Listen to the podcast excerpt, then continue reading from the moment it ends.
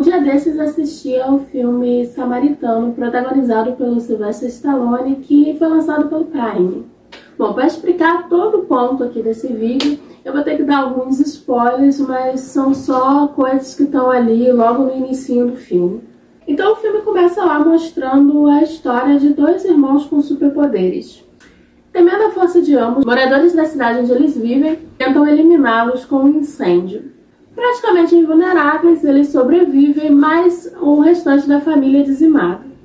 Assim, um deles se torna combatente do crime, o samaritano, enquanto o outro busca vingança contra os poderosos. Não só os que mataram sua família, mas né, figuras de poder no geral. Com o codinome de Nêmesis. Os irmãos acabam se tornando inimigos. Nêmesis vira então uma espécie de messias dos excluídos dos pares da sociedade. Dessa forma, anos mais tarde, um criminoso vai assumir a sua identidade, tentando iniciar assim uma revolução popular.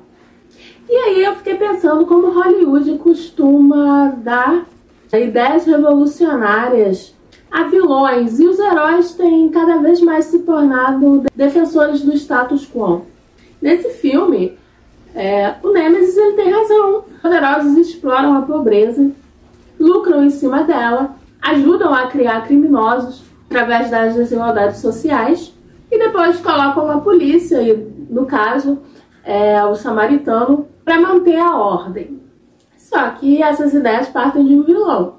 Um cara que se aproveita de crianças, que usa violência mesmo quando não é necessário. Isso é meio que uma forma também de vilanizar a ideia em si. Porque se ela parte de um assassino, de um lunático, como ela pode ser positiva? É como se dissesse que a situação não é boa, mas qualquer revolução é ainda pior, porque você não vai querer seguir ideias radicais que partem de que partem de um maluco homicida. Y'all sitting up here comfortable. Must feel good. It's about 2 billion people all over the world that looks like us. But their lives are a lot harder. Wakanda has the tools to liberate them all. O mesmo ocorre, por exemplo, no Pantera Negra, que o Mong tem reivindicações muito justas, né? Ele quer que tudo que a Europa roubou né, da África seja devolvido e quer tirar o Wakanda das sombras, compartilhando seus avanços científicos, sua incrível tecnologia com o resto do povo negro. Ele até chega ao trono de um combate justo, mas mesmo assim, mais tarde ele vai ser retratado como um sanguinário, uma ameaça que deve ser parada.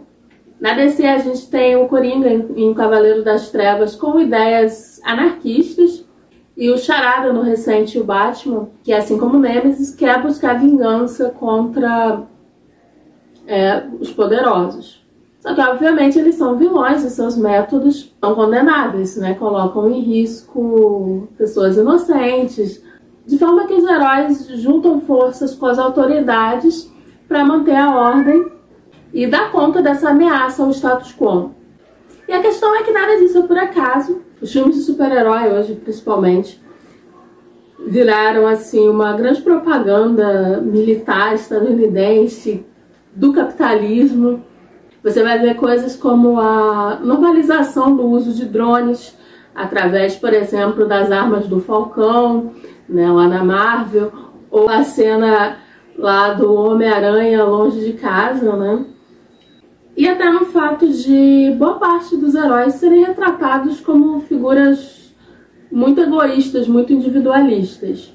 Tanto que boa parte dos problemas, das ameaças que eles enfrentam, são, na verdade, criadas pela ação deles. O Homem-Aranha mesmo é um grande exemplo disso que é um herói das camadas populares, né? Ele é um cara pobre, né? nas HQs depois ele vai se tornar professor, enfim. E aí o Homem-Aranha da Marvel ganhou um padrinho rico e você vai ver lá, é um garoto meio egoísta com seus brinquedinhos tecnológicos. Enfim, e aí colocar ideias revolucionárias associadas a loucura, né, ao mal em geral, também faz parte desse contexto. E eu não tô falando disso para você parar de assistir filmes de super-herói ou cancelar a Marvel, cancelar a DC ou o Stallone.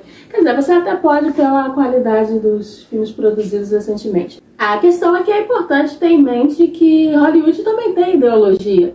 E ideologia não é uma exclusividade da esquerda. Porque quando sai aí algum filme tipo né, o indiano RRR, ou então se você pega lá algum filme soviético e tal, alguém sempre vai apontar né, a, a propaganda ideológica. Mas parece não enxergar a propaganda ideológica também em Hollywood. Isso porque o tempo todo a gente é exposto ao, ao cinema americano, muito mais do que ao cinema de qualquer outro país. E aí começa a entendê-lo como padrão. Da mesma forma, a gente começa também a entender é, coisas que nascem do capitalismo como uma, como a ordem natural da vida. E aí, por conta disso, a propaganda ideológica passa batido e como se ela não existisse, e aí ah, é só um filme, é só um filme de super-herói, não, não tem nenhuma mensagem ali, nada.